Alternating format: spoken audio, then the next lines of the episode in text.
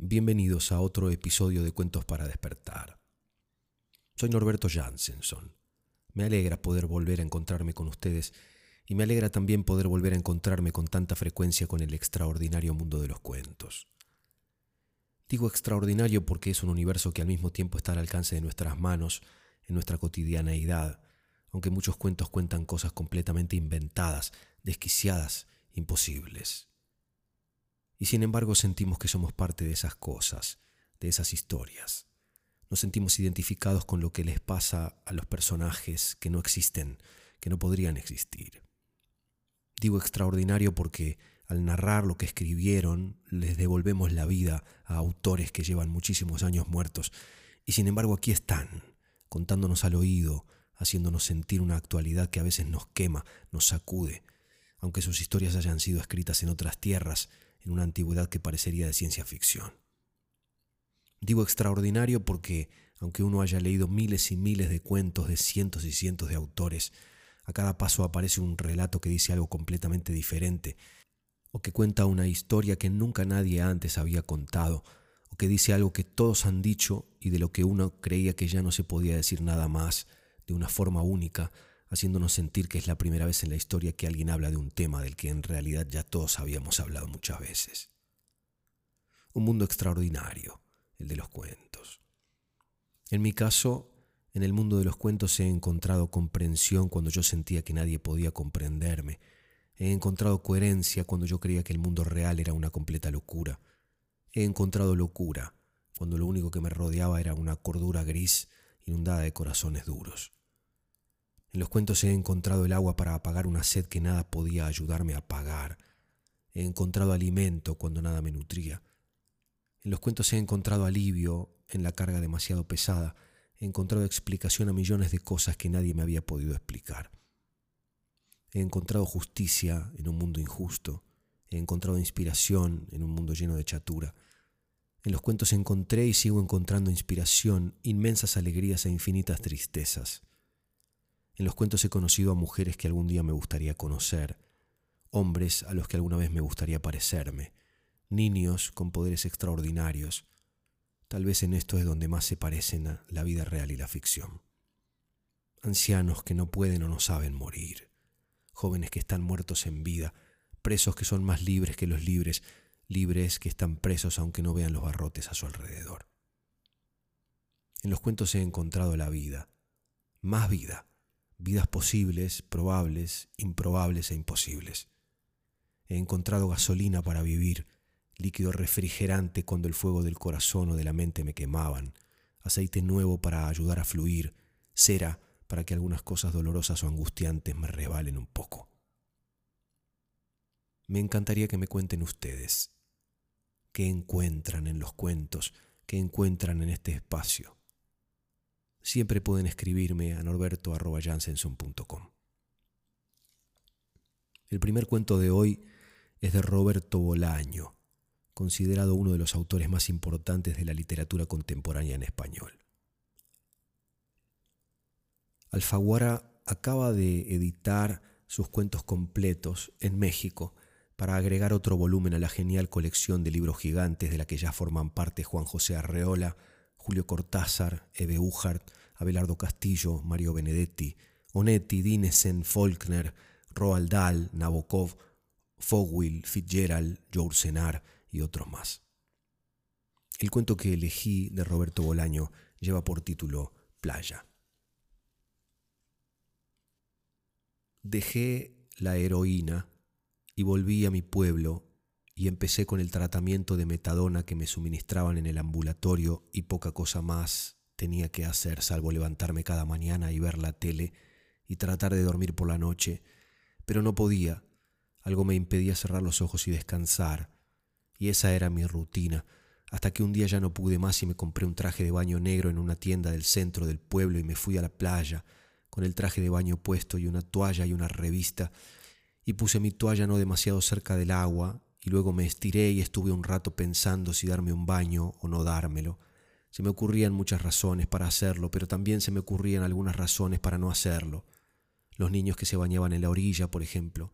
Así que al final se me pasó el tiempo y volví a casa, y a la mañana siguiente compré una crema de protección solar y me fui a la playa otra vez y a eso de las doce me marché al ambulatorio y me tomé mi dosis de metadona y saludé a algunas caras conocidas, ningún amigo o amiga, solo caras conocidas de la cola de la metadona que se extrañaron de verme en traje de baño, pero yo como si nada, y luego volví caminando a la playa y esta vez me di el primer chapuzón e intenté nadar, aunque no pude, pero eso ya fue suficiente para mí y al día siguiente volví a la playa y me volví a untar el cuerpo con protección solar y luego me quedé dormido sobre la arena y cuando desperté me sentía muy descansado y no me había quemado la espalda ni nada de nada. Y así pasó una semana o tal vez dos semanas, no lo recuerdo. Lo único cierto es que cada día yo estaba más moreno y aunque no hablaba con nadie, cada día me sentía mejor o diferente, que no es lo mismo, pero que en mi caso se le parecía. Y un día apareció en la playa una pareja de viejos, de eso me acuerdo con claridad. Se veía que llevaban mucho tiempo juntos. Ella era gorda o rellenita y debía andar por los setenta años aproximadamente, y él era flaco o más que flaco, un esqueleto que caminaba. Yo creo que eso fue lo que me llamó la atención porque por regla general apenas me fijaba en la gente que iba a la playa, pero en estos me fijé y la causa fue la delgadez del tipo. Lo vi y me asusté. Coño, es la muerte que viene por mí, pensé pero no venía por mí, solo era un matrimonio viejo, el de unos setenta y cinco y ella de unos setenta, o al revés, y ella parecía gozar de buena salud y él tenía pinta de que iba a palmarla en cualquier momento o de que ese era su último verano.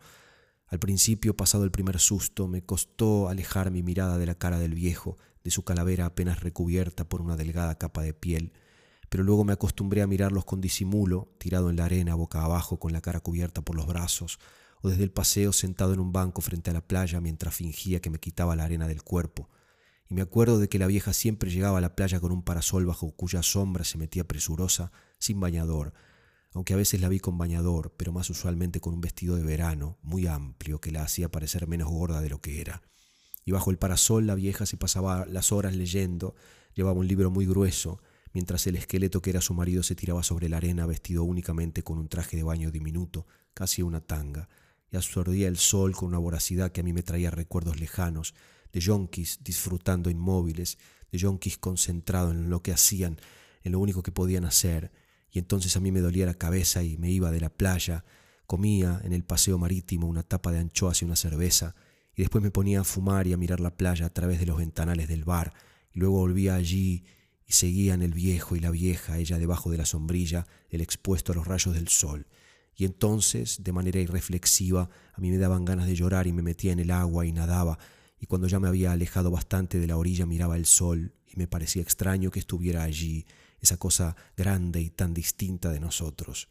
Y luego me podía nadar hasta la orilla, en dos ocasiones estuve a punto de ahogarme, y cuando llegaba me dejaba caer junto a mi toalla y me quedaba mucho rato respirando con dificultad, pero siempre mirando hacia donde estaban los viejos y luego tal vez me quedaba dormido tirado en la arena, y cuando me despertaba la playa ya empezaba a desocuparse, pero los viejos seguían allí. Ella con su novela bajo la sombrilla y él boca arriba en la zona sin sombra, con los ojos cerrados y una expresión rara en su calavera, como si sintiera cada segundo que pasaba y lo disfrutara, aunque los rayos del sol fueran débiles, aunque el sol ya estuviera del otro lado de los edificios de la primera línea del mar, al otro lado de las colinas.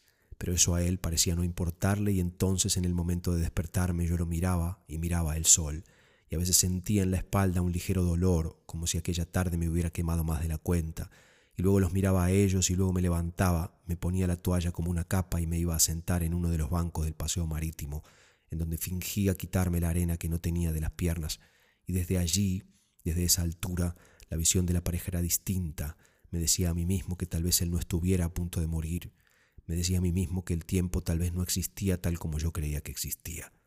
Reflexionaba sobre el tiempo mientras la lejanía del sol alargaba las sombras de los edificios y luego me iba a mi casa y me daba una ducha y miraba mi espalda roja, una espalda que no parecía mía sino de otro tipo, un tipo al que aún tardarían muchos años en conocer. Y luego encendía la tele y veía programas que no entendía en absoluto hasta que me quedaba dormido en el sillón y al día siguiente vuelta a lo mismo, la playa, el ambulatorio, otra vez la playa, los viejos, una rutina que a veces interrumpía la aparición de otros seres que aparecían en la playa, una mujer, por ejemplo, que siempre estaba de pie, que jamás se recostaba en la arena, que iba vestida con la parte de abajo de una bikini con una camiseta azul, y cuando entraba en el mar solo se mojaba hasta las rodillas y que leía un libro como la vieja, pero esta mujer lo leía de pie y a veces se agachaba, aunque de una manera muy rara, y cogía una botella de Pepsi de litro y medio y bebía, de pie, claro, y luego dejaba la botella sobre la toalla, que no sé para qué la había traído, si no se tendía nunca sobre ella y tampoco se metía en el agua. Y a veces esta mujer me daba miedo, me parecía excesivamente rara, pero la mayoría de las veces solo me daba pena. Y también vi otras cosas extrañas. En la playa siempre pasan cosas así, tal vez porque es el único sitio en donde todos estamos medio desnudos, pero no tenían demasiada importancia. Una vez creí ver a un ex junkie como yo, mientras caminaba por la orilla, sentado en un montículo de arena con un niño de meses sobre las piernas. Y otra vez vi a unas chicas rusas, tres chicas rusas que probablemente eran putas y que hablaban las tres por un teléfono móvil y se reían, pero la verdad es que lo que más me interesaba era la pareja de viejos, en parte porque tenía la impresión de que el viejo se iba a morir en cualquier instante, y cuando pensaba eso, o cuando me daba cuenta de que estaba pensando en eso, el resultado era que se me ocurrían ideas disparatadas, como que tras la muerte del viejo iba a ocurrir un maremoto, el pueblo destruido por una ola gigantesca, o como que iba a ponerse a temblar, un terremoto de gran magnitud que haría desaparecer el pueblo entero en medio de una ola de polvo. Y cuando pensaba lo que acabo de decir ocultaba la cabeza entre las manos y me ponía a llorar, y mientras lloraba soñaba o imaginaba que era de noche, digamos las tres de la mañana, y que yo salía de mi casa y me iba a la playa, y en la playa encontraba al viejo tendido sobre la arena, y en el cielo, junto a las otras estrellas, pero más cerca de la tierra que de las otras estrellas, brillaba un sol negro, un enorme sol negro y silencioso, y yo bajaba a la playa y me tendía también sobre la arena. Las dos únicas personas en la playa éramos el viejo y yo, y cuando volví a abrir los ojos me daba cuenta de que las putas rusas y la chica que siempre estaba de pie y el ex yonki con el niño en los brazos me contemplaban con curiosidad, preguntándose, acaso, qué podía ser aquel tipo tan raro el tipo que tenía los hombros y las espaldas quemadas. Y hasta la vieja me observaba desde la frescura de su sombrilla, interrumpida la lectura de su libro interminable por unos segundos, preguntándose tal vez quién era aquel joven que lloraba en silencio. Un joven de treinta y cinco años que no tenía nada, pero que estaba recobrando la voluntad y el valor, y que sabía que aún iba a vivir un tiempo más. de Roberto Bolaño, el cuento La playa. Y les cuento algo que no sé si podrán percibir, salvo que se los cuente. Este cuento, La playa, que cuenta la historia de un muchacho que está dejando las drogas, está escrito así, como lo narré, todo de corrido, utilizando un único signo de puntuación durante todo el cuento, que es la coma. No hay puntos ni seguidos ni puntos aparte, no hay dos puntos, no hay punto y coma, solamente hay comas a lo largo de todo el cuento para separar las frases. Por eso tuve que leerlo al ritmo en que lo hice. Espero haberle hecho alguna justicia. Quizás tengan que escucharlo otra vez para darse cuenta si es que tienen ganas. Un detalle, nada más. El segundo cuento de hoy es de uno de mis escritores fetiche.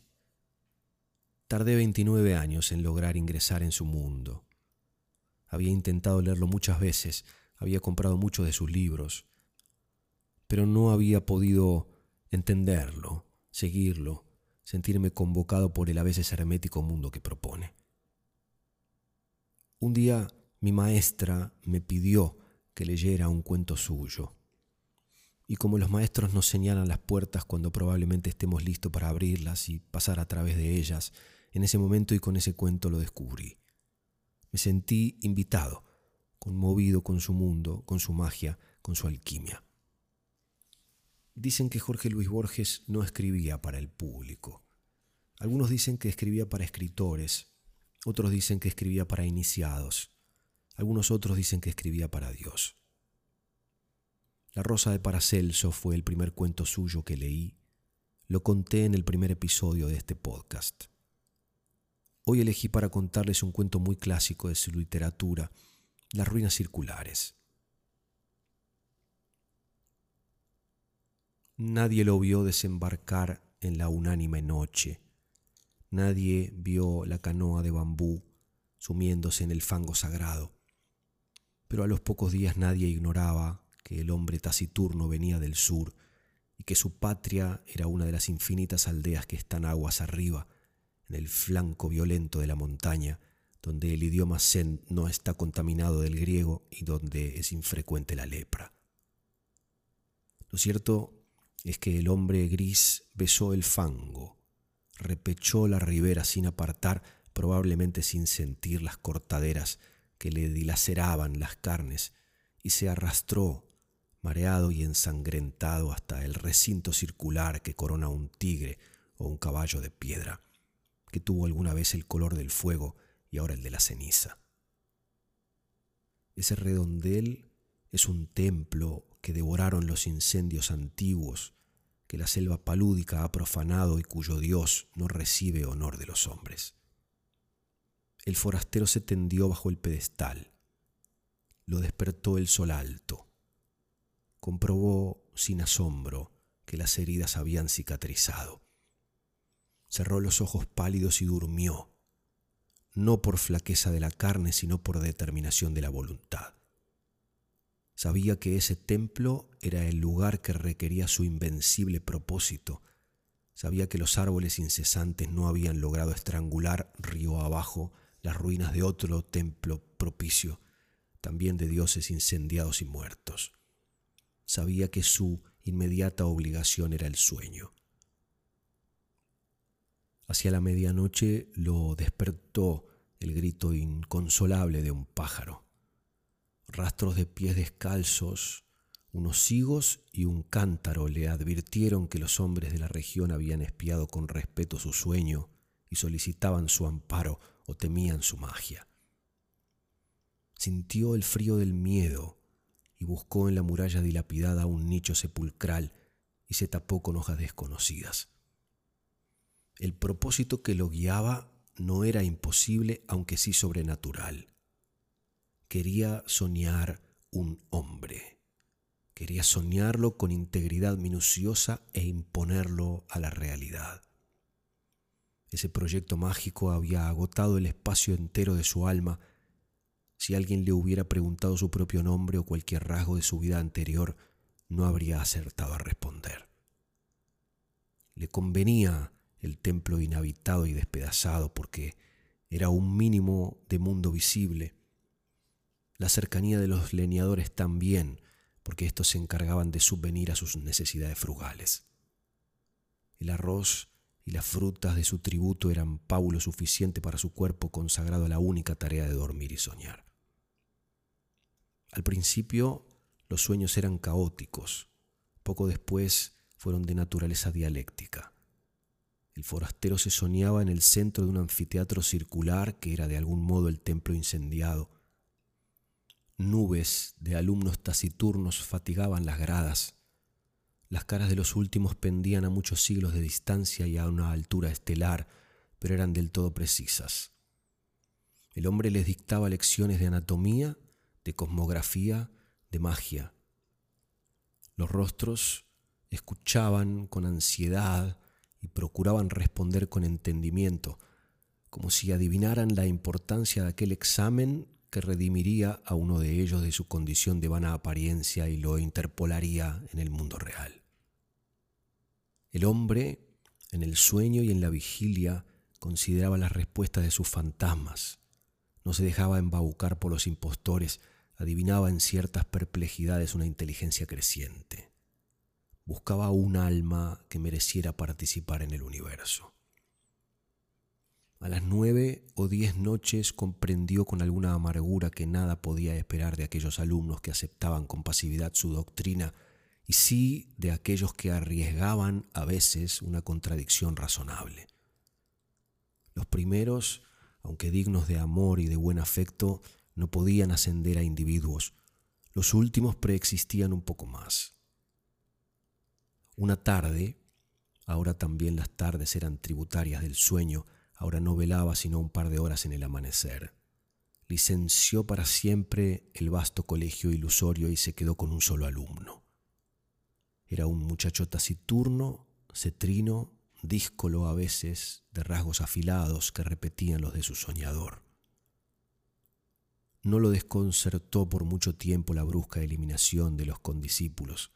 Su progreso, al cabo de unas pocas lecciones particulares, pudo maravillar al maestro. Sin embargo, la catástrofe sobrevino. El hombre, un día, emergió del sueño como de un desierto viscoso. Miró la vana luz de la tarde que al pronto confundió con la aurora y comprendió que no había soñado. Toda esa noche y todo el día la intolerable lucidez del insomnio se abatió contra él. Quiso explorar la selva, extenuarse. Apenas alcanzó entre la cicuta unas rachas de sueño débil, veteadas fugazmente de visiones de tipo rudo y mental, inservibles. Quiso congregar el colegio y apenas hubo articulado unas breves palabras de exhortación, este se deformó, se borró. La casi perpetua vigilia lágrimas de ira le quemaban los viejos ojos. Comprendió que el empeño de modelar la materia incoherente y vertiginosa de que se componen los sueños es el más arduo que puede cometer un varón, aunque penetre todos los enigmas del orden superior y del inferior. Mucho más arduo que tejer una cuerda de arena o que amonedar el viento sin cara. Comprendió que un fracaso inicial era inevitable, Juró olvidar la enorme alucinación que lo había desviado al principio y buscó otro método de trabajo. Antes de ejercitarlo, dedicó un mes a la reposición de las fuerzas que había malgastado el delirio. Abandonó toda premeditación de soñar y casi acto contiguo logró dormir un trecho razonable del día. Las raras veces que soñó durante ese periodo no reparó en los sueños. Para reanudar la tarea, Esperó que el disco de la luna fuera perfecto.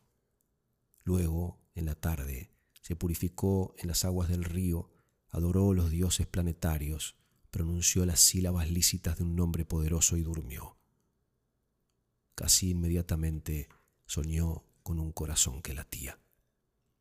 Lo soñó activo, caluroso, secreto, del grandor de un puño cerrado, color granate en la penumbra de un cuerpo humano aún sin cara ni sexo con minucioso amor lo soñó durante catorce lúcidas noches.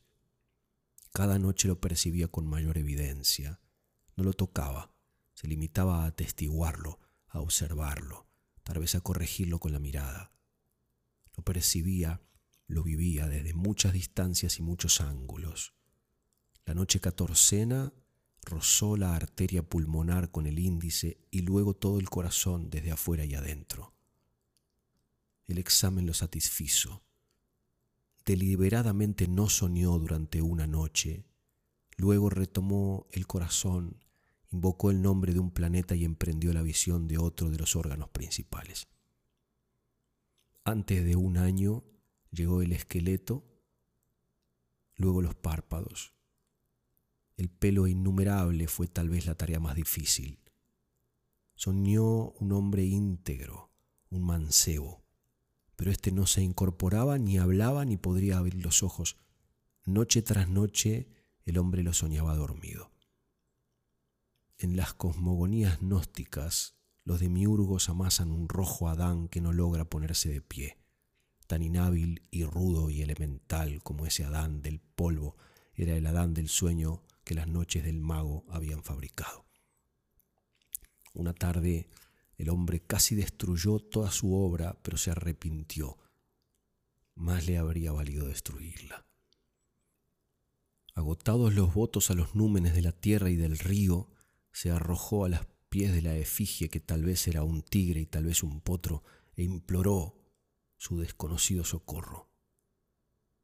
Ese crepúsculo soñó con la estatua, la soñó viva, trémula, no era un atroz bastardo de tigre y potro, sino a la vez esas dos criaturas vehementes y también un toro, una rosa, una tempestad. Ese múltiple Dios le reveló que su nombre terrenal era fuego, que en ese templo circular y en otros iguales le habían rendido sacrificios y culto, y que mágicamente animaría al fantasma soñado, de suerte que todas las criaturas, excepto el fuego mismo y el soñador, lo pensara en un hombre de carne y hueso. Le ordenó que una vez instruido en los ritos, lo enviara al otro templo despedazado cuyas pirámides persisten bajo el agua, para que alguna voz lo glorificara en aquel edificio desierto. En el sueño del hombre que soñaba, el soñado se despertó. El mago ejecutó esas órdenes, consagró un plazo que finalmente abarcó dos años a descubrirle los arcanos del universo y del culto del fuego. Íntimamente le dolía apartarse de él. Con el pretexto de la necesidad pedagógica, dilataba cada día las horas dedicadas al sueño. También rehizo el hombro derecho, acaso deficiente, a veces lo inquietaba una impresión de que ya todo eso había acontecido. En general, sus días eran felices. Al cerrar los ojos pensaba, ahora estaré con mi hijo. O más raramente, el hijo que he engendrado me espera y no existirá si no voy. Gradualmente lo fue acostumbrando a la realidad. Una vez le ordenó que embanderara una cumbre lejana al otro día flameaba la bandera en la cumbre. Ensayó otros experimentos análogos, cada vez más audaces. Comprendió con cierta amargura que su hijo estaba listo para nacer y tal vez impaciente. Esa noche lo besó por primera vez y lo envió al otro templo cuyos despojos blanqueaban río abajo a muchas leguas de inextricable selva y de ciénaga. Antes, para que no supiera nunca que era un fantasma, para que se creyera un hombre como los otros, le infundió el olvido total de sus años de aprendizaje.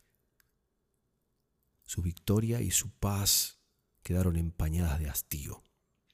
En los crepúsculos de la tarde y del alba se prosternaba ante la figura de piedra, tal vez imaginando que su hijo irreal ejecutaba idénticos ritos en otras ruinas circulares, aguas abajo.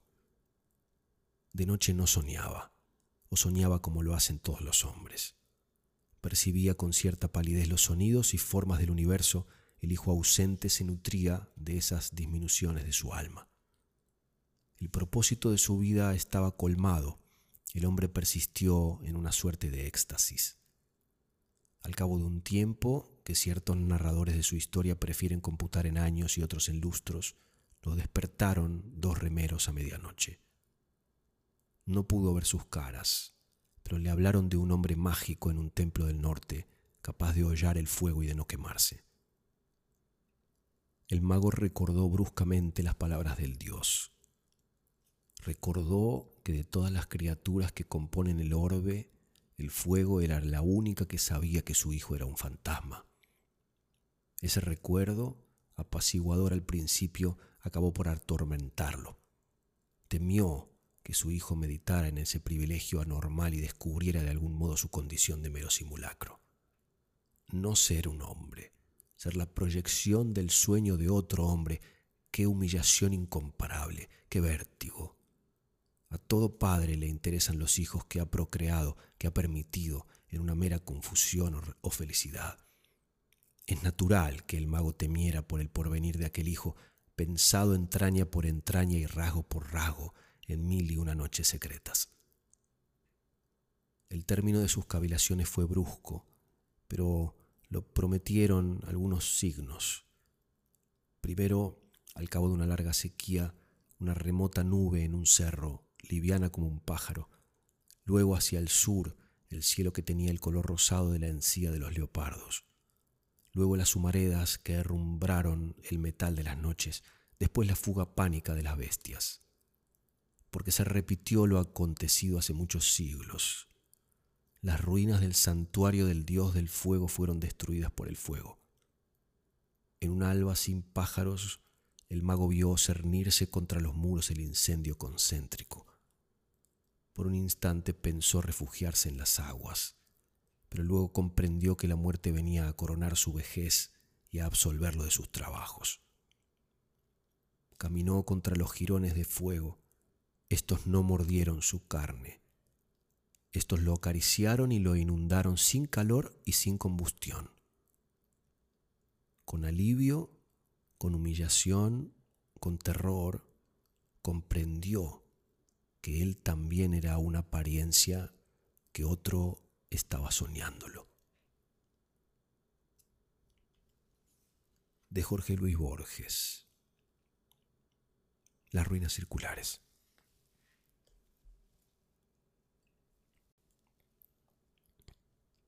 Quiero tomar un par de minutos para agradecerles a algunas personas que me escribieron emails.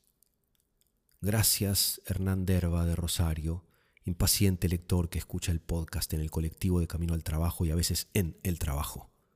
No te distraigas demasiado. Gracias Hernán. Gracias Franco Tombesi, no dice desde dónde escribe. Escucha el podcast cuando sale a pasear el perro.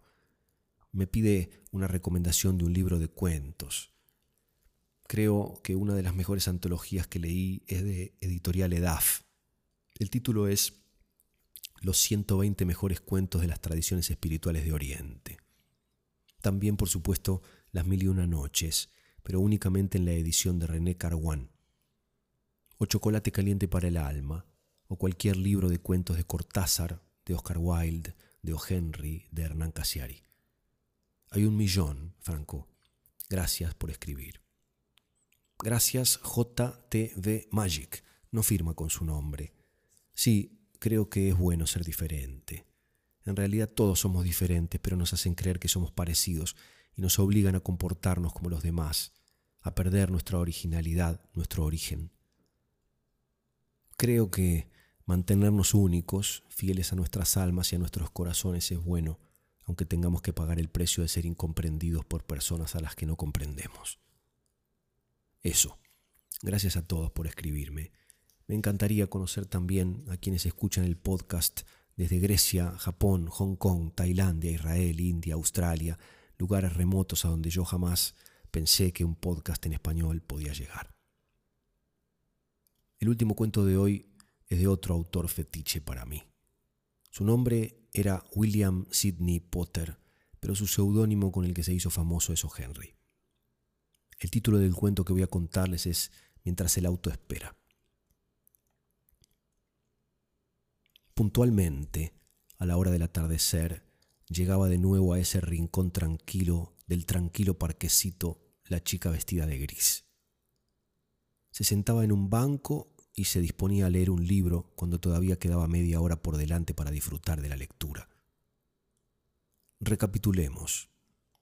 Llevaba un vestido gris, suficientemente sencillo para enmascarar su estilo y forma impecables, un velo de rejilla que envolvía su turbante y una cara que irradiaba cierta belleza serena e involuntaria. Había ido al mismo lugar a la misma hora el día anterior y el anterior a ese, y alguien lo sabía.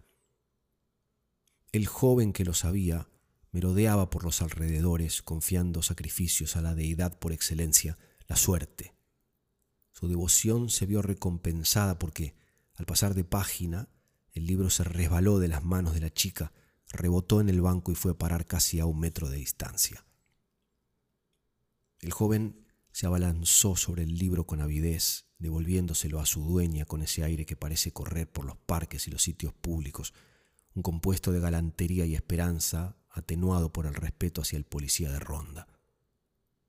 Con voz agradable, se aventuró a realizar un comentario intrascendente sobre el tiempo, ese tema introductorio tan responsable de la infelicidad del mundo, y luego permaneció quieto por un instante aguardando su sino.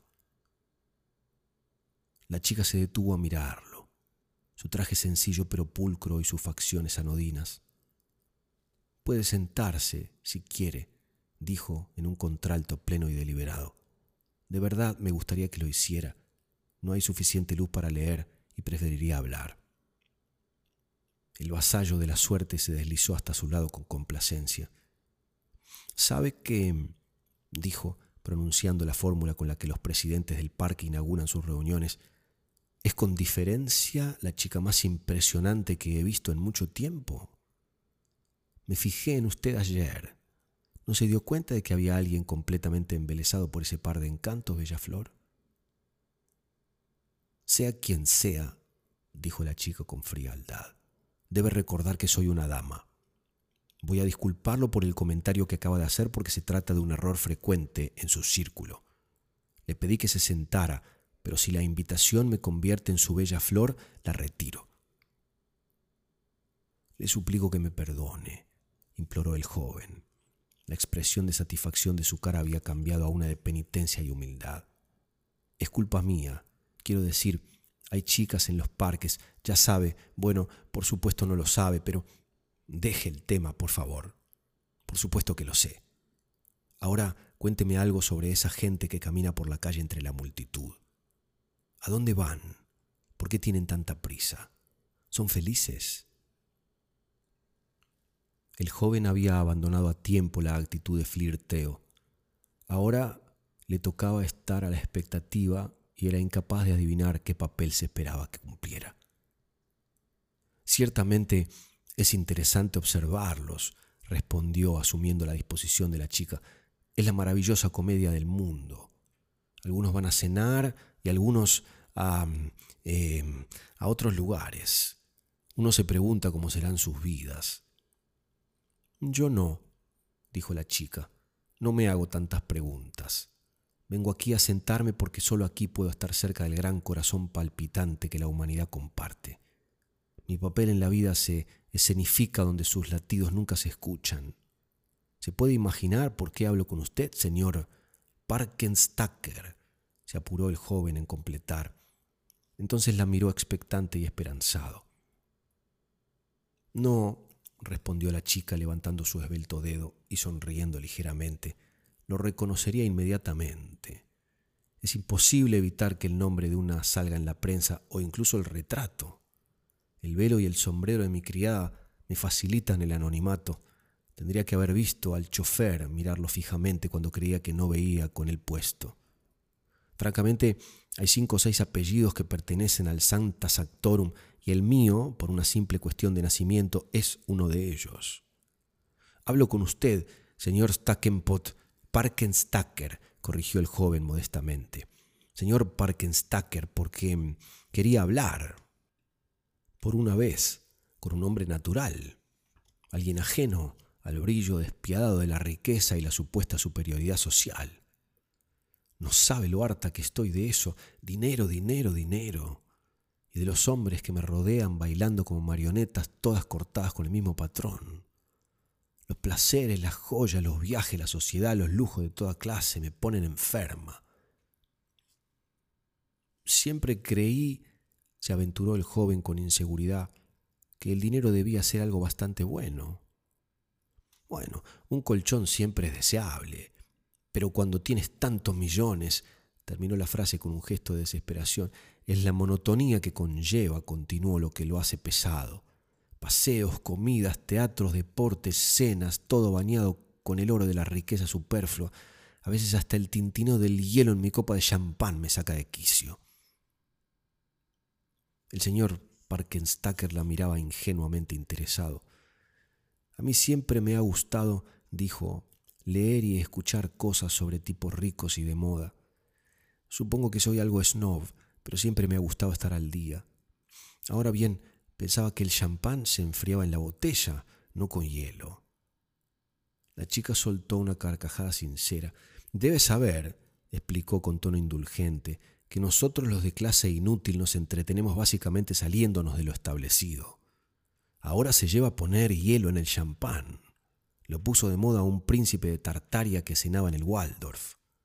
Pronto dará pie a cualquier otro antojo como aquel que salió de una feria esta semana en la avenida Madison donde ponían un guantecito verde sobre el plato de cada invitado para que se lo pusiera al comer olivas.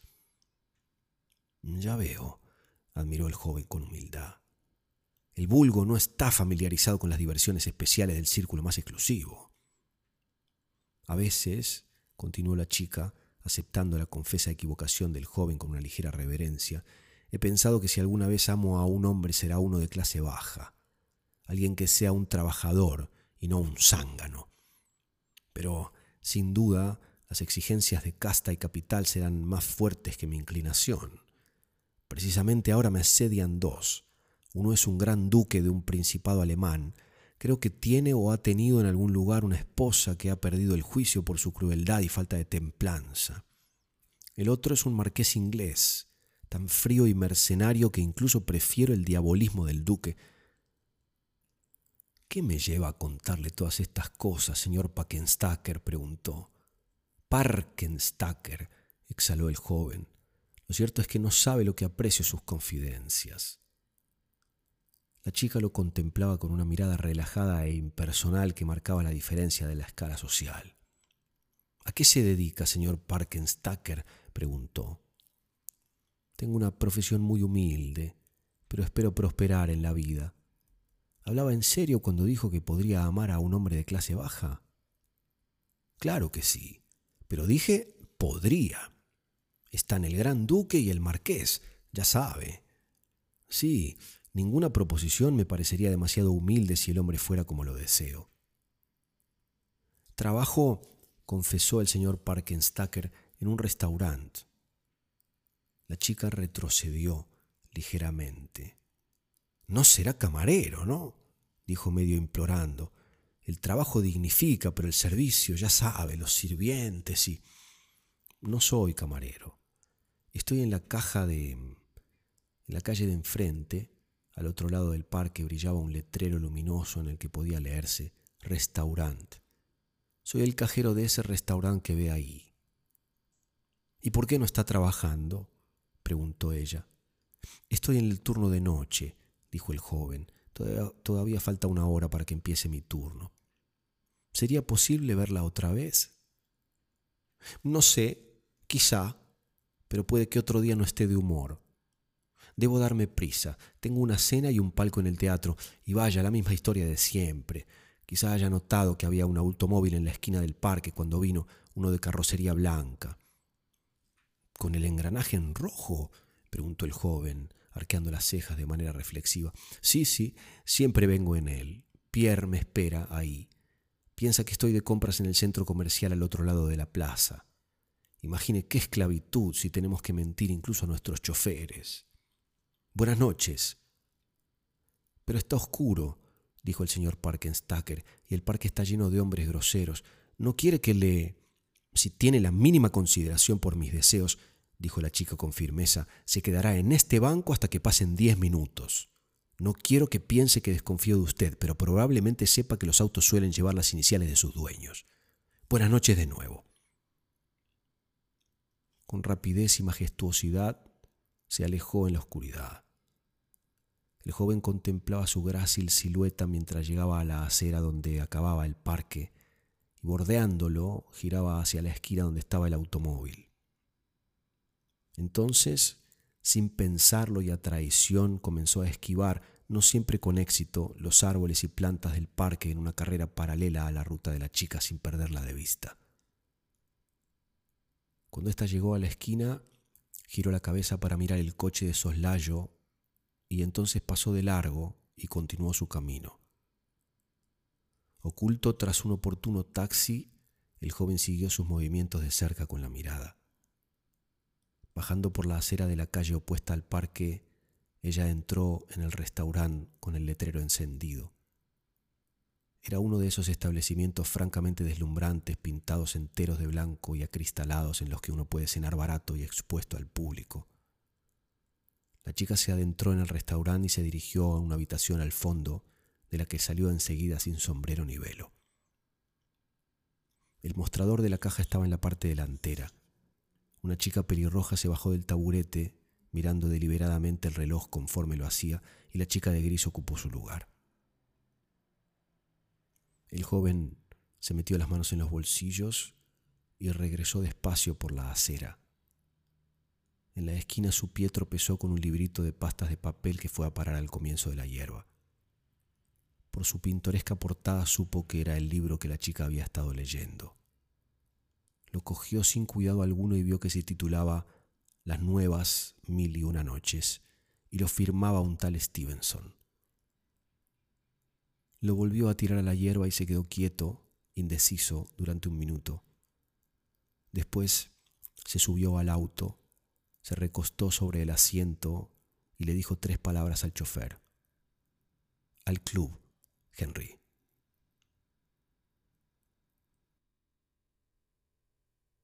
De. Henry, de su libro La voz de New York, el cuento Mientras el auto espera. Este es el final de nuestro encuentro de hoy. Les agradezco siempre por acompañarme y por escribirme. Nos encontramos, si Dios quiere, en el próximo episodio.